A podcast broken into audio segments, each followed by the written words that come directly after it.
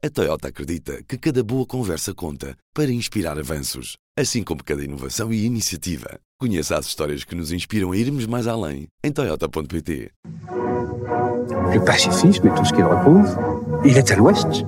Et les euromissiles, ils sont à l'est. We shall fight in the hills. We shall never surrender. Não estamos mais isolados. A solidariedade europeia não nos faltará. Diplomatas, um podcast de análise da atualidade internacional com Teresa de Souza e Carlos Gaspar. Olá, muito bom dia e bem-vindos a mais um episódio do podcast Diplomatas. Eu sou o Ivo Neto e comigo estão a jornalista Teresa de Souza e o investigador Carlos Gaspar. Olá Teresa, olá Carlos. Estamos a gravar na tarde de quinta-feira, dia 15 de fevereiro, dias depois de Donald Trump voltar a colocar a NATO e os seus membros no centro de um intenso debate, motivando mesmo uma dura resposta por parte do presidente norte-americano Joe Biden. E é por aí que vamos começar o nosso podcast. Can you imagine a former president of the United States saying that? The whole world heard it. The worst thing is he means it. No other president in our history has ever bowed down to a Russian dictator. Well, let me say this as clearly as I can. I never will.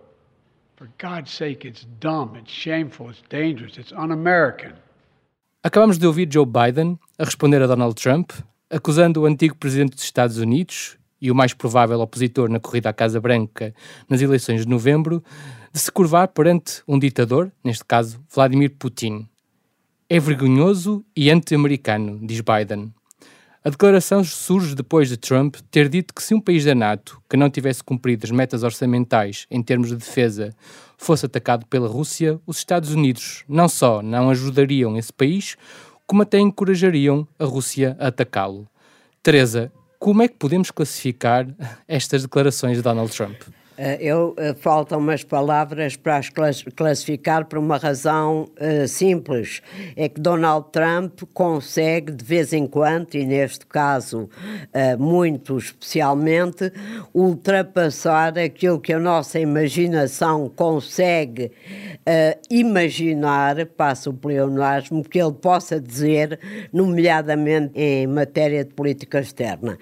Eu creio que são as declarações mais graves que algum presidente americano uh, da história contemporânea, uh, contemporânea possa ter dito, põe em causa toda a política externa norte-americana, uh, desde a Segunda Guerra Mundial até hoje, incita um autocrata imperialista que tem como objetivo o declínio e a destruição do Ocidente, incluindo os Estados Unidos, coloca-o numa posição de ameaça direta, concreta uh, à segurança da Europa e do mundo ocidental e, acima de tudo, uh, cria na Europa uma situação em que os dois fatores principais da dissuasão em relação à Rússia e antes à União Soviética, que sempre funcionaram como a base da Aliança Atlântica, e são dois fundamentalmente. O primeiro é o artigo 5 do Tratado Atlântico Norte, eh, que nós costumamos enunciar eh, dizendo que um ataque a um é um ataque a todos, mas que na sua real tradução quer dizer mais exatamente que os Estados Unidos viriam em defesa de qualquer ataque a um Estado aliado da Europa, põe em causa abertamente este princípio, põe em causa indiretamente o princípio, uh, de, o segundo princípio fundamental da aliança dos seus 75 anos de existência, da dissuasão nuclear. Uh, o chapéu de chuva nuclear norte-americano é outro elemento fundamental da dissuasão que põe os inimigos da NATO, e nomeadamente a Rússia e a União Soviética, numa posição em que não podem atacar nenhum país da Europa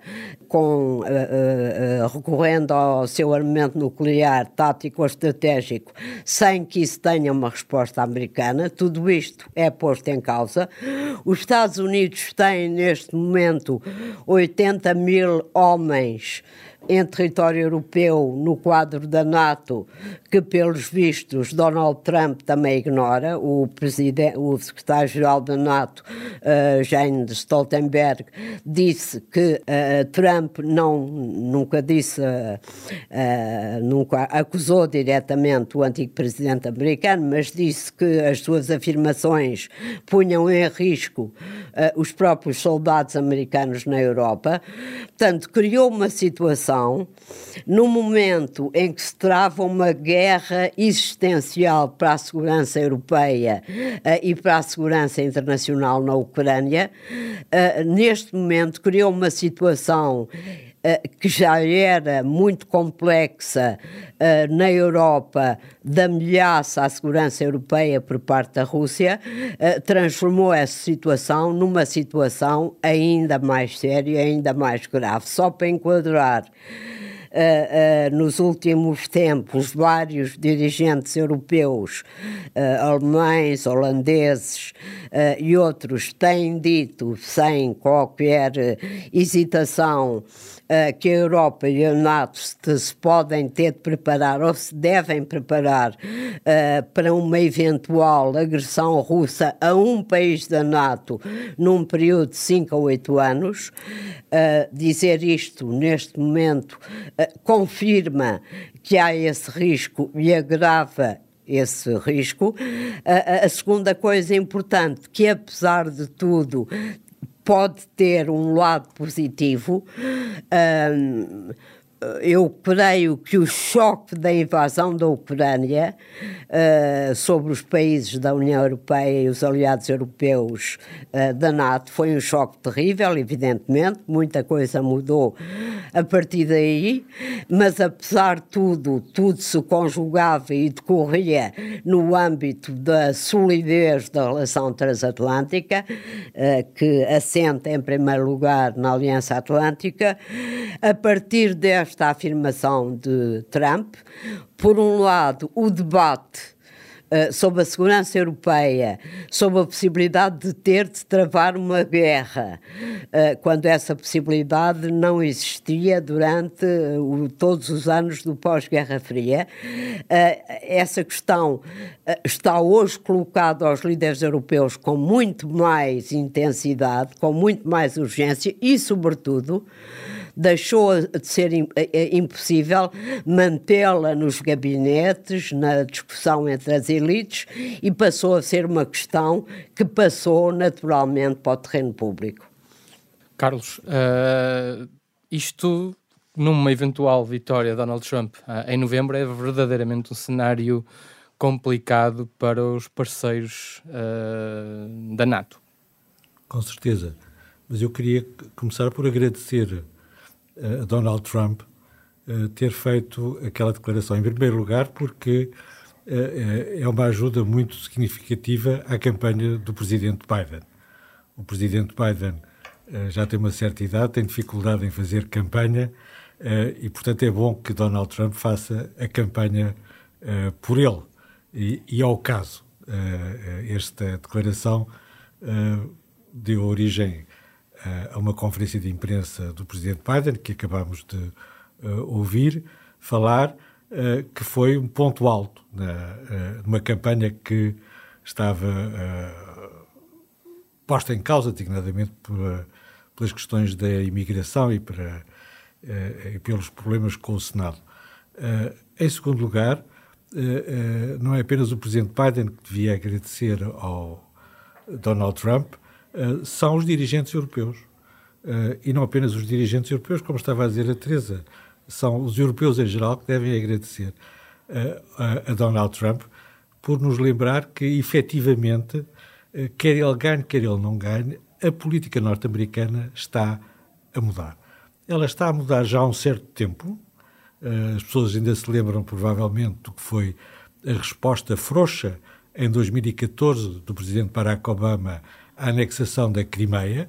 Nós, de certa maneira, estamos num prolongamento desse, desse, desse processo.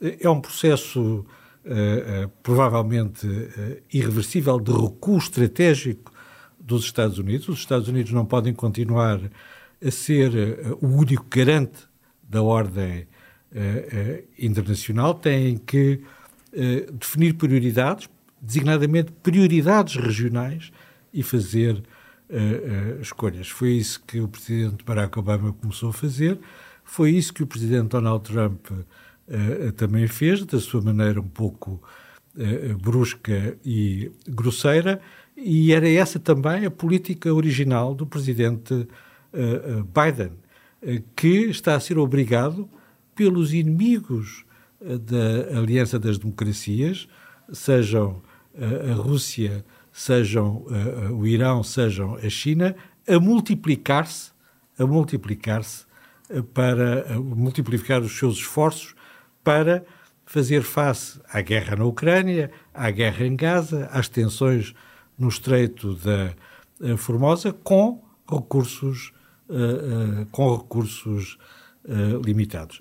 A ameaça de Donald Trump é uma ameaça real não só nesse sentido, há uma mudança efetiva na política uh, norte-americana, é uma ameaça real também no sentido em que, se ele fosse eleito, o presidente dos Estados Unidos tem ele próprio os instrumentos, os instrumentos de poder executivo para retirar as tropas norte-americanas da Alemanha, onde elas estão desde 1945, para pôr em causa a garantia estratégica nuclear que é o garante último da defesa europeia perante uma grande potência nuclear como é a Rússia, como continua a ser a, a, a Rússia. E, nesse sentido, os europeus têm de começar a fazer o seu trabalho de casa.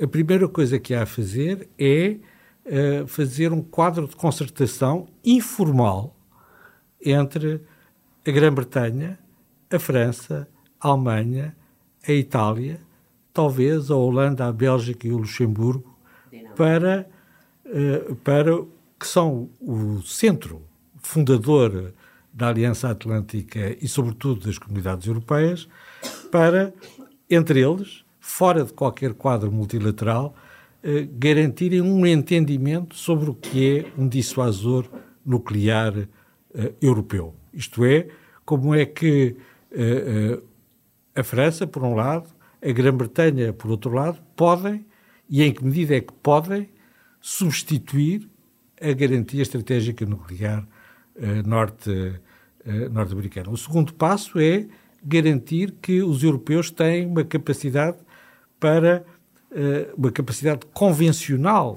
para derrotar pelas armas uma agressão uma agressão da Rússia contra um país aliado ou contra um parceiro da uh, uh, NATO. E tudo isso, naturalmente, terceiro ponto, exige uh, que os orçamentos de defesa sejam adequados a essa capacidade de defesa europeia em todas as dimensões relevantes. Os 2% são uma meta, são uma meta que neste momento está obsoleta está obsoleta e um grande número de países uh, da linha da frente, uh, uh, que são vizinhos da Ucrânia ou da Rússia, já ultrapassou, e os outros vão ter de ultrapassar também os, os, essa, essa meta de, definida em 2014 dos 2% do orçamento de defesa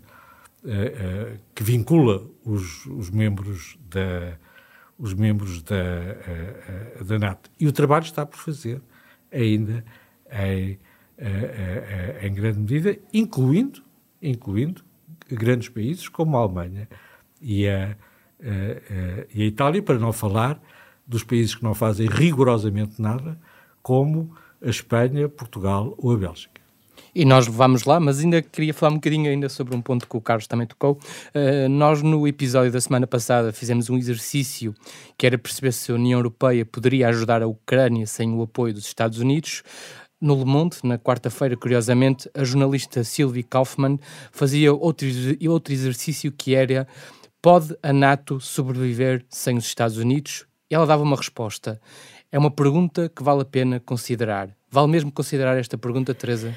Uh, vale a pena considerar, mas se pensarmos que a NATO, que o Tratado uh, do Atlântico Norte é uma aliança entre os dois lados do Atlântico, uh, tirar os Estados Unidos da equação não faz grande sentido, não é?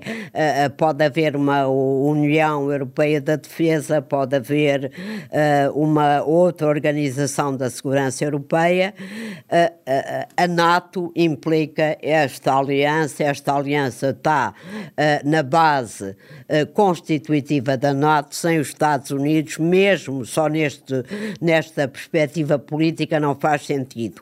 Na perspectiva militar uh, ainda faz menos sentido, como sabemos, entre 75% e um pouco mais de 75% da capacidade militar da aliança é a capacidade militar norte-americana. O, o, o, Carlos falava da dissuasão nuclear, é a dissuasão nuclear americana, nem a force de frappe francesa, uh, cuja estratégia é toutes les azimuts, uh, e a própria uh, força nuclear de submarinos nucleares britânicos não têm capacidade para substituir no curto prazo ou no médio prazo a dissuasão militar americana, portanto, a NATO sem os Estados Unidos, para abreviar, eh, não é uma, não é uma, não é uma possibilidade e, sobretudo, eh, como eu dizia há pouco, não tem credibilidade ainda face às ameaças que hoje se perfilam no mundo eh, e diretamente à Europa, como é o caso do, da Rússia de Putin. Mas eu queria só referir outra coisa, as declarações de Trump também percebo porque é que o, o, o Carlos agradece e uh, subscrevo. Uh, aliás, os conselheiros de Trump, via, da campanha eleitoral de Trump, vieram logo a seguir tentar diminuir o impacto ah, dessas declarações, provando que não lhes pareceu uma boa ideia Trump ter dito isso agora, mas é a própria credibilidade norte-americana no mundo uh, de defesa dos seus aliados que é posta em causa com isto.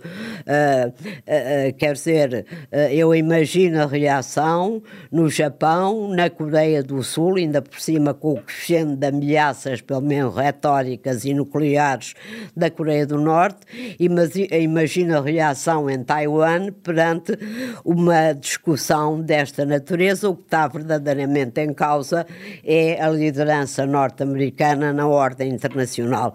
E eu nestas coisas para a Europa e para esta fase de transição da Europa que não vai ser nada fácil uh, e para a fase de reorganização da ordem internacional lembro sempre uh, de uma frase uh, do, de Gramsci, do filósofo e político italiano do princípio do século passado, que dizia que a ordem velha está a desaparecer, a ordem, uma nova ordem no mundo ainda não surgiu e entre as duas é que surgem os monstros. Esta frase faz muito sentido e faz todo o sentido no momento em que estamos a, a viver, onde para a Europa e para o mundo, os Estados Unidos continuam a ser a potência insubstituível e fundamental. Uhum.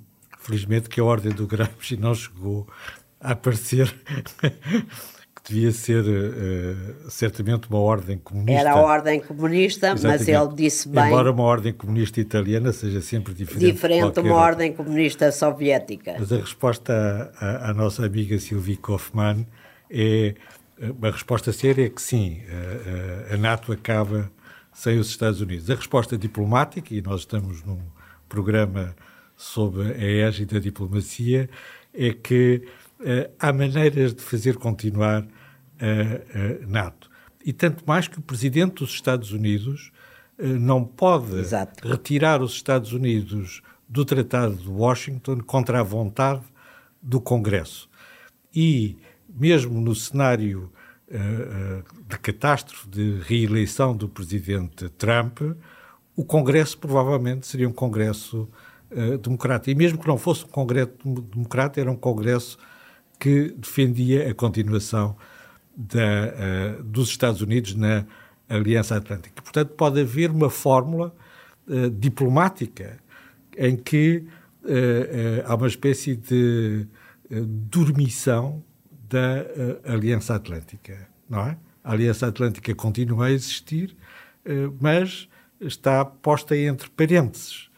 Uh, e nesse intervalo, como diz a Teresa, é preciso avançar rapidamente num processo de transição que deve ser feito no quadro da Aliança Atlântica. A União Europeia não tem a menor vocação para a defesa, é incapaz de dar um tiro eh, eh, e, por outro lado, não tem eh, dentro do seu quadro a Grã-Bretanha. E a Grã-Bretanha é metade da defesa europeia quando nós falamos da defesa europeia feita sob a responsabilidade dos europeus. Antes de avançarmos para a próxima pergunta, e porque vocês os dois falaram deste ponto uh, nas respostas que deram, uh, se estas declarações do Trump têm um impacto óbvio externamente, uh, na política interna terão algum impacto ou os norte-americanos estão pouco preocupados com a NATO? Nos Estados Unidos, apesar de tudo, há um apoio, sobretudo desde a invasão russa da Ucrânia, há um apoio muito significativo à, à, à NATO e ao apoio dos Estados Unidos à Ucrânia. São, aliás, posições uh, paralelas. Há uma diminuição, há uma diminuição uh, do apoio dos republicanos em comparação com uh, os democratas. Se estivéssemos a falar há 30 anos, era ao contrário. Eram os republicanos que eram mais a favor de uma intervenção do que os democratas. Hoje em dia, os democratas são mais intervencionistas do que os uh, republicanos. Mas há uh, todas as condições desse ponto de vista. Há números muito fortes nas várias sondagens disponíveis, feitas designadamente pelo Chicago Council, que são sondagens anuais, ou pelo Pew, que mostram que há um apoio largamente maioritário, acima dos 70% no seu conjunto, à participação dos Estados Unidos na Aliança Atlântica, independentemente de haver essa tendência para uh, o não, para um menor intervencionismo do lado uh, uh, dos republicanos. E esta, e esta ideia, esta ideia que Trump está sempre a utilizar, já utilizou no primeiro mandato e continua a utilizar na campanha, de que a Europa abusa dos Estados Unidos, vivendo à custa uh, das garantias de segurança é norte-americanas, é que não é inteiramente falsa, mas que é muito falsa. Não há, desde a Coreia, desde a Coreia até o Afeganistão, a Europa participou, a NATO, os, os aliados europeus e canadianos da NATO participaram em todas as guerras que os Estados Unidos travaram no mundo. Portanto, não participaram no Vietnã. Eh, não participaram no Vietnã. Fizeram Foi a única. Bem, aliás, e, e fizeram bem. Mas de resto, no Afeganistão, no Iraque, na Coreia, em vários conflitos estiveram sempre presentes e, portanto, a Europa não é propriamente uma não existência, além de que, como qualquer analista uh, explica uh, facilmente e qualquer pessoa também percebe facilmente, a grande força dos Estados Unidos. Não é só a força da sua capacidade militar enorme, da sua economia pujante, não é só isso, é em comparação com as outras grandes potências internacionais, nomeadamente a China e a Rússia, é a força das alianças permanentes que mantém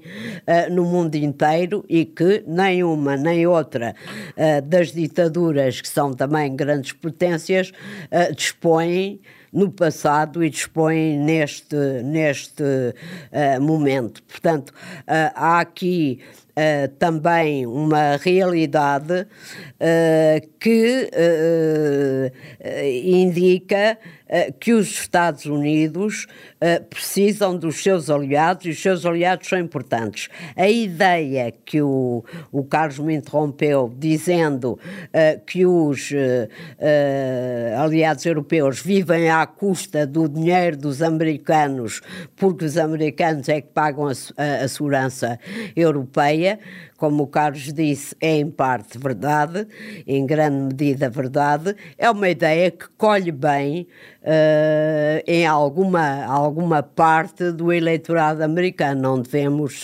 subestimar essa ideia. A parte isolacionista que Donald Trump tenta, tenta converter em votos, não é? Exatamente. Ao mesmo tempo que gravamos, está a decorrer a reunião dos ministros da Defesa da NATO, onde um dos pontos que vai ser abordado é precisamente o compromisso dos vários países da Aliança Atlântica no investimento em defesa.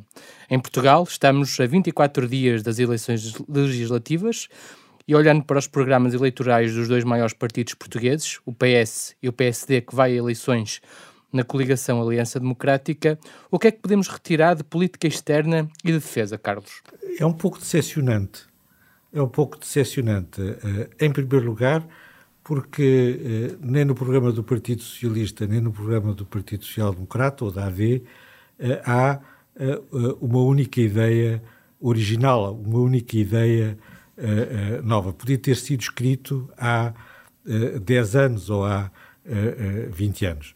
E certamente não há nenhuma resposta, do ponto de vista das políticas externas e de defesa, ao facto de a Europa estar em guerra, para não ir mais longe. Ao facto da Europa estar em guerra desde a invasão da Ucrânia pela, uh, uh, pela Rússia. Isso, pura e simplesmente, não tem nenhuma consequência do ponto de vista uh, das políticas externas e de defesa, quer do lado do Partido Socialista, quer do lado do Partido Social de, eh, de social-democrata, o que é, eh, no mínimo, estranho, porque existe na opinião pública portuguesa, segundo as sondagens, designadamente a sondagem do European Council on Foreign Relations, um apoio maciço. Os portugueses são, entre os europeus, os que mais apoiam uh, uh, uh, o esforço para sustentar a independência e a defesa da, da Ucrânia e Portugal tem feito aquilo que pode fazer nesse, nesse, nesse domínio, mas isso não tem nenhum eco, não tem eco. Aqui, aparentemente, não é um problema da opinião pública, aparentemente é um problema uh, mental. E ele é tanto mais difícil de explicar quando do lado do Partido Socialista, porque o governo do Partido Socialista adotou um conceito estratégico de defesa nacional que, ao contrário do programa do Partido Socialista, tem em conta as mudanças internacionais. Foi apresentado pelo Partido Socialista já em 2023 à Assembleia uh, da República e é um, um, um, conceito, é um projeto de conceito estratégico de defesa nacional que responde efetivamente aos, a estes vários uh, desafios, novos desafios, no quadro da Aliança Atlântica, no quadro da uh, União Europeia, no quadro da política externa e de defesa portuguesa, incluindo esse documento oficial, esse documento governamental, inclui a defesa uh, de, do cumprimento dos uh, 2% do aumento do orçamento que Portugal continua a não cumprir. Nessa matéria, uh, o programa do Partido Socialista gentilmente uh, admite a possibilidade de uh, vir a, a adiantar, o, a adiantar o prazo que o próprio governo português marcou para 2030. Uh, enfim, uh, é extraordinário. Até agora não fez absolutamente nada. Passaram 10 anos desde 2014 e o, e o orçamento português é praticamente igual àquele que era há, há, há 10 anos, como é o caso da Bélgica, como é o caso da a, a, a Espanha. O orçamento de defesa português é menor do que era em 2008. Em 2008 era 2%, hoje em dia é uh, 1,5%, 1,5%, coisa uh, que o valha. E do lado do Partido Social Democrata, uh, dizem que uh, é preciso não levar, não, não levar excessivamente a sério uh, os 2%, porque o que é importante é gastar bem o dinheiro. Portanto, há de facto, por parte não da opinião pública, não da opinião pública, mas por parte das, das elites dirigentes, das elites políticas, uma negação da realidade que é em si mesmo notável, mas decepcionante, porque podíamos esperar, apesar de tudo, que houvesse um sentido de urgência perante a, a, mudança internacional, perante a turbulência internacional, para usar um dos termos que é usado no programa da AV, que essa turbulência tivesse algum efeito, mas não orgulhosamente sós, o, eu estou basicamente de acordo com o, o, que o Carlos acabou de dizer. Aliás, um, os dois programas, mais o PSD, eu já lá vou, do que o do mais do AD do que o do PS, uh, refletem, refletem uma realidade que é pública, que todos nós constatamos. A Europa está em guerra. Um, ainda agora passámos uh, boa parte do nosso programa a debater as consequências da eleição de Trump, por exemplo, nos Estados Unidos e das suas declarações convidando Vladimir Putin a invadir um país da NATO que não cumprisse uh, com as suas obrigações de, de segurança, como é o caso de Portugal. A nossa sorte é que estamos longe, mas uh, tudo isto que nós sabemos que se está a passar, debatemos a nível internacional de convulsões e transformações imensas, a começar pela própria Europa e pela União Europeia. Nada disto consta da campanha eleitoral em curso.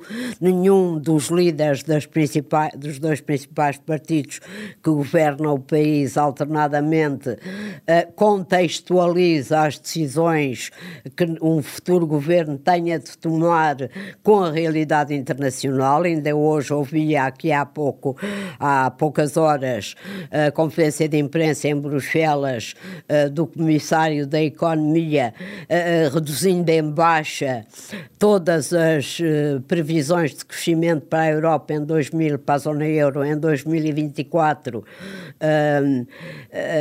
apontando para um cenário de estagnação com recessão em alguns países para os quais a gente exporta fundamentalmente e não vemos sequer isso ser levado em consideração nomeadamente uh, pela AD, quando põe as metas de desenvolvimento e de crescimento da economia portuguesa, como se também aí uh, não houvesse nenhum enquadramento internacional que determina as condições de desenvolvimento de uma, de uma economia pequena e aberta como é a portuguesa. Portanto, não há esse debate público. E a mim, o que me, há, há apesar de tudo uma diferença uh, que eu uh, gostava de assinalar entre o, o programa do Partido Socialista e o programa da AD, uh, há logo uma diferença de dimensão e essa dimensão traduz uh, duas perspectivas, apesar de tudo diferentes. O programa da AD uh, é uma lista, não digo de compras de supermercado, mas é uma lista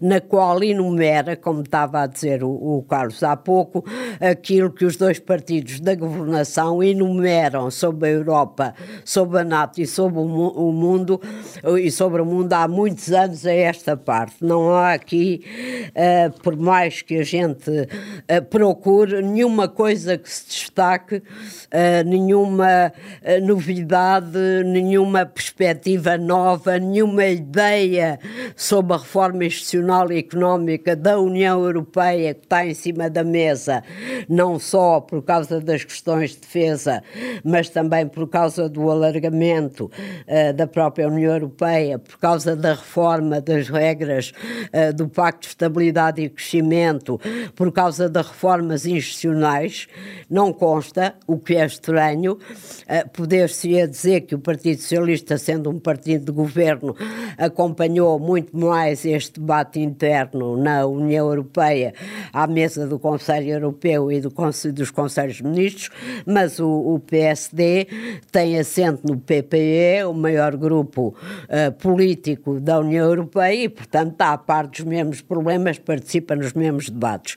Apesar de tudo, sob o ponto de vista da União Europeia, uh, o, o, o, programa do PS uh, tem uma perspectiva clara e propositiva de todas as questões da reforma institucional e orçamental que estão em cima da mesa,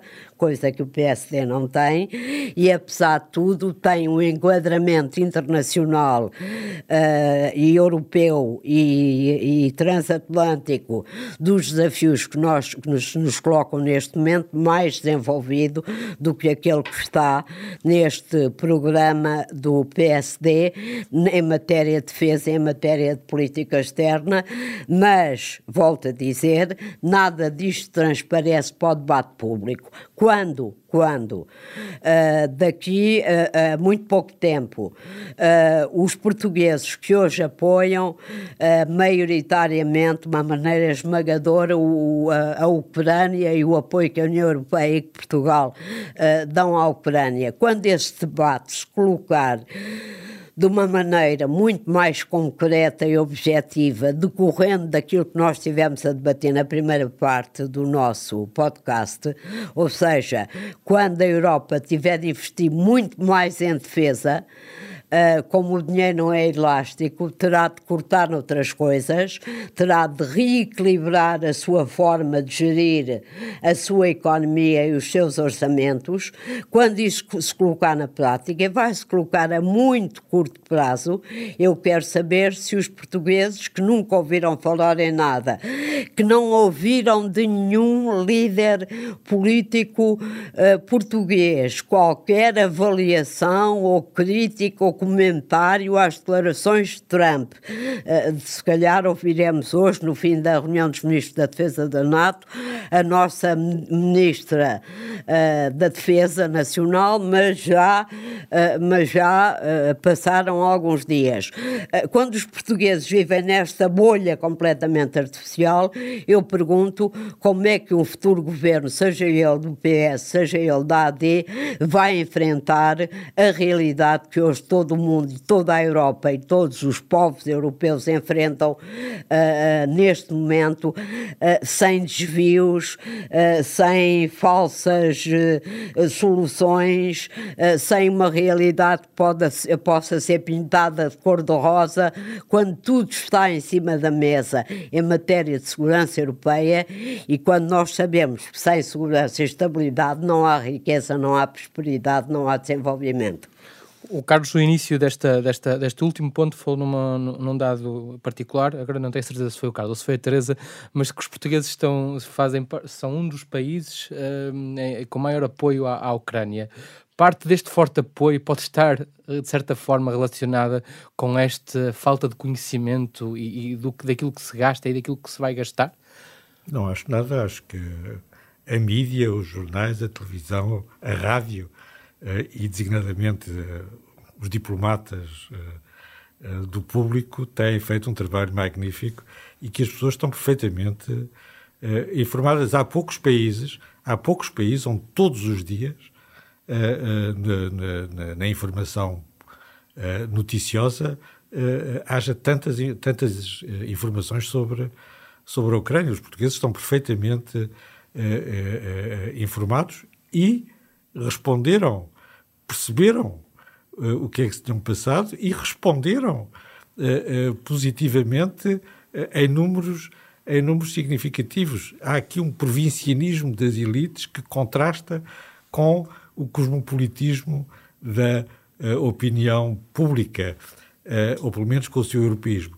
O programa do Partido Socialista, aliás, é muito europeísta e muito pouco atlantista. Fala uma vez da NATO e só não põe com letras é pequenas para. porque é confuso pôr letras pequenas neste, não, isso não é verdade. Uh, uh, neste caso.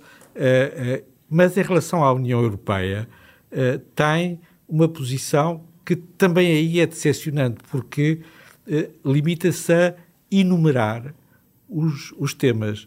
Diz que a Ucrânia quer ser membro da NATO, mas não diz qual é a posição que o Partido Socialista defende. Eh, eh, diz que deve haver uma reforma da arquitetura institucional, mas não diz o que é que o Partido Socialista uh, defende. Não diz o que é que o Partido Socialista defende, não diz se é a favor ou se é contra a entrada da, da, da Ucrânia, não diz quais são os problemas dos pequenos países, não fala da reforma da política agrícola comum quando os agricultores estão uh, na rua, não fala da política externa de segurança e de defesa da, da, da União Europeia. É uma lista, é uma lista, de um catálogo de questões que estão efetivamente, algumas das questões que estão na agenda da, da, da União Europeia. O Partido Socialista generosamente reconhece que elas existem, mas recusa-se a partilhar connosco a sua posição. Uh, só queria acrescentar que o Partido Socialista diz uh, sobre a NATO uh, tem uma posição claríssima que é a seguinte uh, tem uma posição claríssima que é a seguinte e que aliás eu acho que até devia podia nesta altura ser outra que é que a defesa europeia se constrói no quadro da Aliança Atlântica e insiste que é preciso que a União Europeia e Portugal, nomeadamente, mantenham uma relação privilegiada com o Reino Unido e com os Estados Unidos. Está aqui. Quanto às propostas uh, para a reforma institucional e orçamental da União Europeia, que eu sou obrigada a acompanhar permanentemente, porque sou obrigada, é dever de ofício, é o público que me impõe esse acompanhamento, estão aqui um conjunto de propostas, desde um mecanismo para uh, muitas delas inspiradas no New Generation, eh, no programa de resistência, de recuperação e resiliência da União Europeia, aprovado durante a epidemia, a emissão de dívida pública, um orçamento para o investimento europeu próprio e não o mesmo orçamento uh, da, como, da comunidade, o orçamento comunitário normal, defende o alargamento à Ucrânia, mas diz que é preciso uma reforma orçamental e institucional da União Europeia, o que é óbvio e ululante, todos os líderes europeus dizem a mesma coisa. Portanto, há aqui um conjunto de propostas. Eu convido o, quem nos está a ouvir a ler, não dá, são 12 páginas, não dá muito trabalho, uh, que de facto não existem uh, no programa da AD. Eu já tentei explicar que talvez seja porque o governo tem estas propostas em cima da mesa no Conselho Europeu e, portanto, é mais fácil uh, para ele, mas há aqui ideias concretas, há aqui propostas concretas e há aqui a ideia uh, mesmo que defenda o reforço de uma identidade europeia de defesa, há aqui a ideia uh, que a defesa europeia tem de ser construída no quadro uh, da Aliança Atlântica. Há uma diferença, é a única coisa que eu posso dizer é que há uma leitura fácil, está bem escrita nos dois programas, aliás, os dois programas, quer do PS, quer da AD, são programas na sua generalidade, do princípio ao fim, não só na parte da política externa e defesa, bem feitos e bem trabalhados, é bom que se diga também, uh, e que é fácil de ler e ver quais são as propostas de um e de outro. Vamos terminar por aqui o episódio desta semana. Muito obrigado a quem nos ouviu. Muito obrigado, Teresa. Muito obrigado, Carlos. O podcast Diplomatas é uma parceria público-IPRI, Instituto Português de Relações Internacionais.